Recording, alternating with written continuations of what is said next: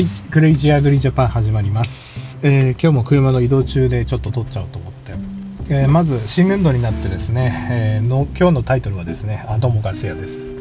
茨城で農業しております、え新しい社会人として、もしくは研修生として、もしくは農業法人の従業員として、個人営農園の 従業員として農業を始めた方々へ、えーもし農業界に、えー入った方々向けにと思って、えー今日撮ってみました。本当は4月1日に農協ポッドキャストの日って毎月1日はってやってるんですけどエイプリルフールに、えーやるのもなんだかなと思ったんで4月2日に撮ることにしました。えーあなたたちが今来る世界は、えー小学校中学校のような人間関係が始まります。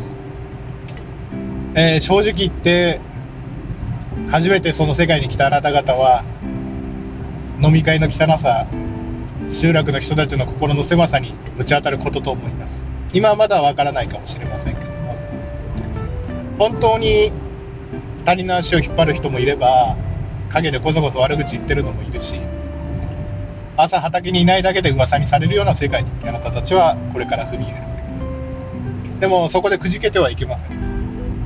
他人を責めるのもいいですけども私なんかもまだまだ責めちゃうんですけども。私も10年やってきて、えー最初良くてあと尻つぼみで今なんとか再起図ろうとしてるんですけども。いや本当に、えー30超えてみると20前半から農村に入ってね30超えてみると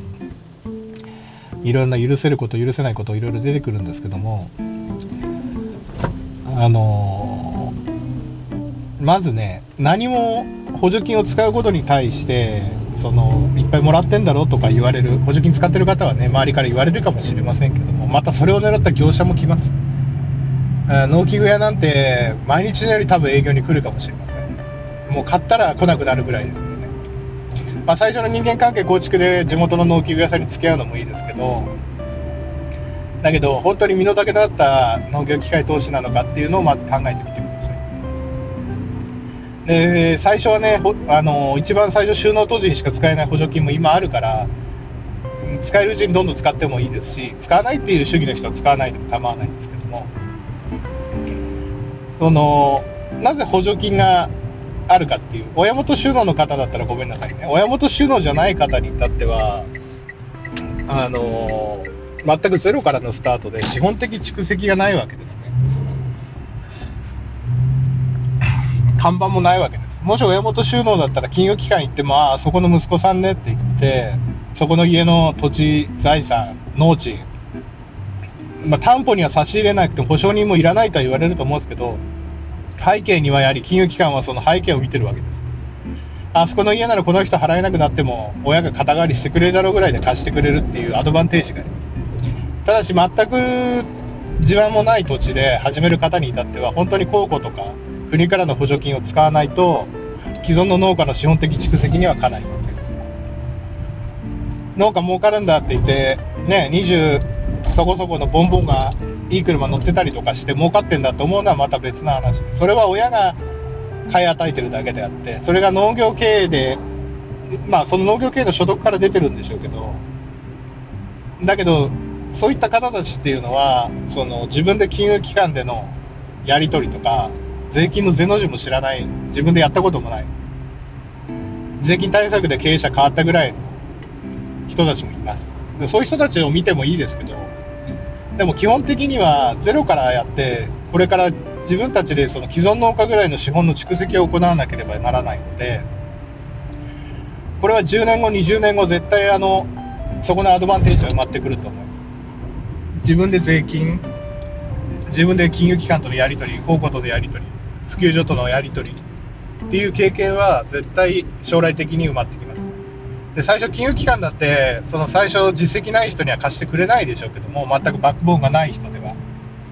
ただそこは公庫とかで保証してくれるし、新規就農者だと5年以内だったら借りられる資金もあるので、そういったところで差を埋めていく努力をしなければならない。で、またあの、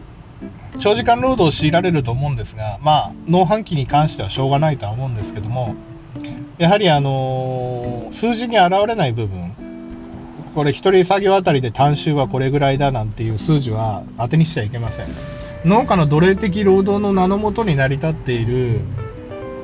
単種あたりのいくら売り上げって、それ背景には絶対家族の無償労働が入ってる可能性が大いにあるわけです。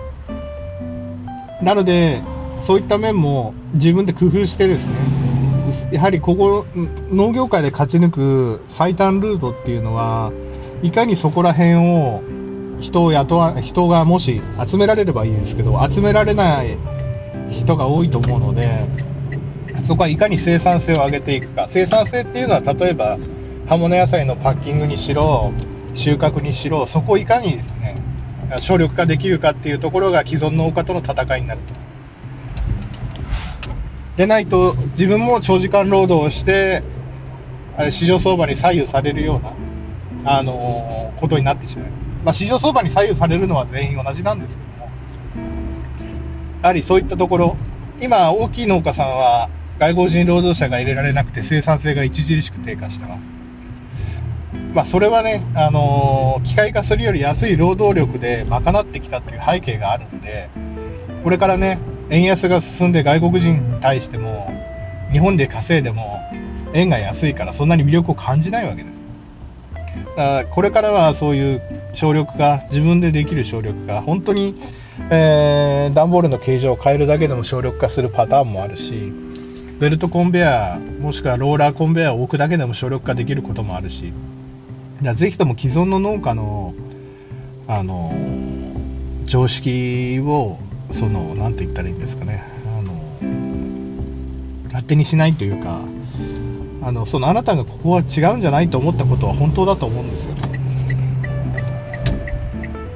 ここをこうすればいいのにって言って、最初は例えば師匠と農家とか、そういう近隣の農家とか、部会の農家とかと揉めるかもしれないですけど、ここはおかしいんじゃないってあなたが最初に思ったところを大事にしてもらいたい。それは本当のことなんです。現場に入ってみれば、こんな遅れたことやってるのと思うようなことが出てくると思います。本当に東南アジアとか中国でやられてる農業と変わらないというか、それよりもしかしたら劣ってる可能性がある。本当に、まあ、サビ残じゃない、会社でいうところのサビ残じゃないけども、そういったところで、まあ、量をカバーして、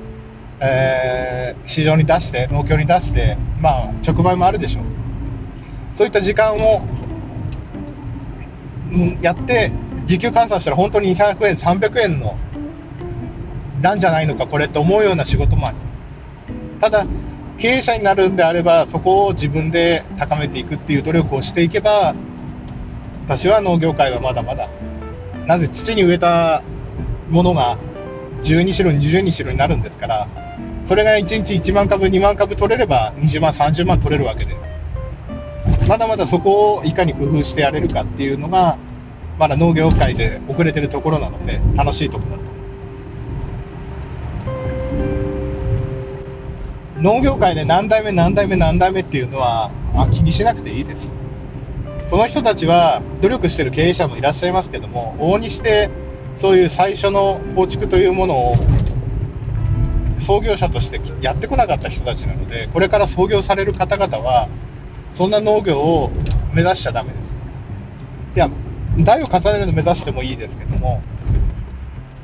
最初に作業場が、いや、家、土地、作業場、機械、全部揃ってる家と、同じような機械を揃えてやろうとしちゃいけません。やはりそこには無駄もあるし、本当は生活できるほどのお金がないのに、他で例えば家賃収入があるとか、昔土地が当たって土地を売却した収入が、蓄えがあるとか、あのそういったところも参考にする農家を見極めなければなりません。例えば生活に困ってないけど面積やってるけど利益率低いっていう農家に教わってしまうと自分も同じような機械を揃えて無理して借金をしてああそこと同じようにやれば儲かるんだなんて思って安易な考えでいってしまうんですけどもやはりそこにはやはり資本の蓄積何代も重ねてきた資本の蓄積技術の蓄積があるわけででそこを自分で作り上げていかなきゃいけないんです。だから本当に農協職員の質もいいところと悪いところが当たれば差が出てくるでしょうけどまあ、最初自分でね、市場出荷、農協出荷の窓口があれば利用すればいいし、最初そこで出してみて、ダメだと思ったら、食べ直とかポケマルとか、あとは直売とか、最初からこう直売とか行く人もいるんでしょうけども、最初から自分の地場の営業努力なしに、いきなりオンライン EC だとかに走ると、それはそれでよっぽど付加価値をつけないと大変なことになる。EC で野菜の詰め合わせを売ろうとしても、直売所で B 品を売ろうとしても、やはりそこには既存の農家さんたちとの競争になるので、やはりまず1年目、2年目っていうのは、まあ、試しにね、あの、余暇時間でやるのは構わないと思うんですけども、そこら辺をこう、まずできてないうちからやるっていうのは、まず最初の営業努力がない時点でやるっていうのは、まだまだその危ないんじゃないかなと思うんですね。なぜかっていうと、やはり市場でやはりある程度評価を受けると、注文とかですね、まあ、あと先取りとかですね、まあ、これから学んでいくと思うんでしょうけども、やはり一定量がさばけ、その、それ確かに小売りの価格よりは市場価格はかなり低いですけども、やはりかなりの量をその日のうちにさばけるっていうのは、かなり魅力的な制度です。また恵まれてるところだと思います。なので、安易に、まあ、新しい農業としてはね、オンライン EC 使うのはありでしょうけども、安易にすぐに行くっていうのは、あのメインにシフトしていくっていうのはちょっと危ないんじゃないかなっていうのはまたね、いろんな営業努力をしていくと、またそれが直売に特化するのか、その市場向けに特化するのかで面積とか設備が変わってくるので、人の声も変わってくるので、そこら辺も、うん、やりまだその補助金とかをね、まだアドバンテージがあるうちにあの見ていくのもありかなと思います。やはりこれからの先、そういう省力化した方が勝ちだと思うので、で少量多品目っていう方も確かにいらっしゃるんですけども、少量多品目もかなり労働時間も割かなきゃいけないし、また省力化が伴わないと、えー、パッケージするもの、段ボール全てがバラバラになってしまうので、積載効率も変わってくるので、なので、そういった畑の管理の面から言っても、ちょっと考えながらやった方がいいんじゃないかなと。で、最初はあの私なんかはね、よくお金にこだわってたんですけども、お金じゃないよなんて言ってくる人を信用しちゃいけません。お金なんです。確かに自然を見てる仕事は最高かもしれませんけども、やはりお金なんですよね。お金じゃないよなんて言ってくる普及員だとか、農協職員だとか、コンサルだとかっていうのは基本信用しちゃいけないんじゃないけど、あの、そこは話半分で聞いていくのがいいと思います。だって、稼げない、ね、で農業でせ、あの話聞いてるとね、最初のうちはしょうがないですからね。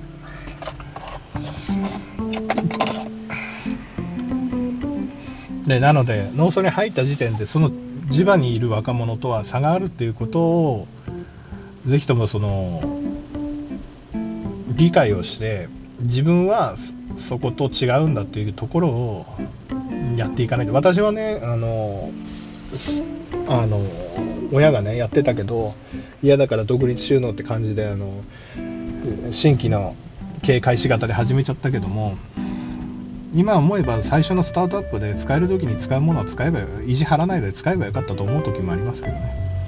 うん、でも新規の本当に新しい業界から入ってくる皆さんは本当に一から作るっていうのが大変なので。でも他の業界から入ってくるからこそ見えてくるものもあると思うのでぜひともね観光とか慣習とかにとらわれないで、えー、素晴らしい農業ライフを送っていただければと思います。また研修されてる方で、えー、とんでもない法人とんでもない経営者に当たっちゃう方もいらっしゃるかもしれませんけどもあのま逃げられないならしょうがないですけど逃げるのもありだと思います、うん、本当に日の出からあの真夜中まで働けみたいなね。でも、やっぱり生産効率を上げていないと、やはりそこで学ぶものは生産技術だけになっちゃうので、やはりそういったところで、やっぱり、まあそういったところをあえて経験してね、自分で経営が開始された時にあの新しいのをやっていくっていうのがいいんじゃないかなと思います。いや私も4月に入ってみんな新年度で騒いでていろいろちょっと内部になってしまってねあのそういったところがあったんで今これがためになる話なのかわからないですけど。でも基本農家の人たちはあの理解してくれないですから自分が経験していないから。だからね若い農家の2代目3代目がね努力もしないで車も買い与えられてねこここうすればいいのにって親の金で散々遊んだんでしょうけど俺そんなこと言ってきてもイライラしちゃいけません。10年後20年後見てろよぐらいでいいと思います、またね5060でまだ税金のゼの字も制度の背の字も知らない人が集落ではこうだからってやってくるかもしれないですけど何代目か知らないけどその地域に固執してきて生きられてきた方の考えを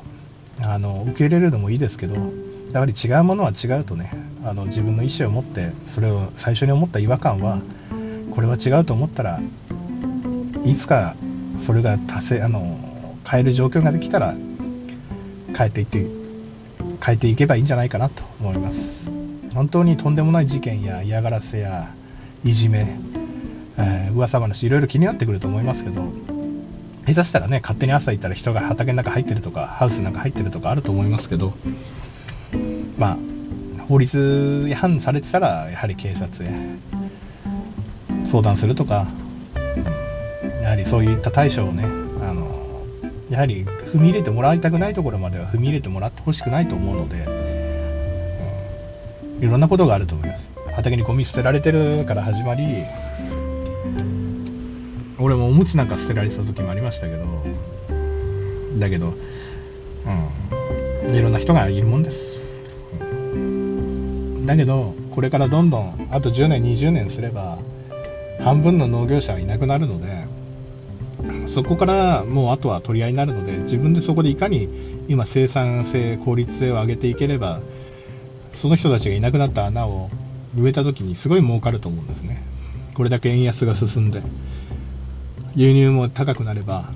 やはり国内需要っていうものは盛り上がってくると思うのでその時に供給をいかに効率化にするかっていうのが発展の見極めだあの境目だと思います。ちょっと今日はねこれも新しい人たちが聞くかわからないけども、えー、ちょっとナーバスな気分ナーバスじゃないな。ちょっとそんな気分になったので、えー、ホームセンター山新の駐車場に着いたのでそれでは私はそろそろおさらばします。いやでも既存の農家さんもね気を悪くされちゃったら申し訳ないですけどやはりでも新規の非農家出身の方の農業者さんが最近多いんでね。うんちょっと撮ってみました。それではまたクレイジーアグリジャパン。どこかでお会いできる日を祈りつつ See you next time. goodbye.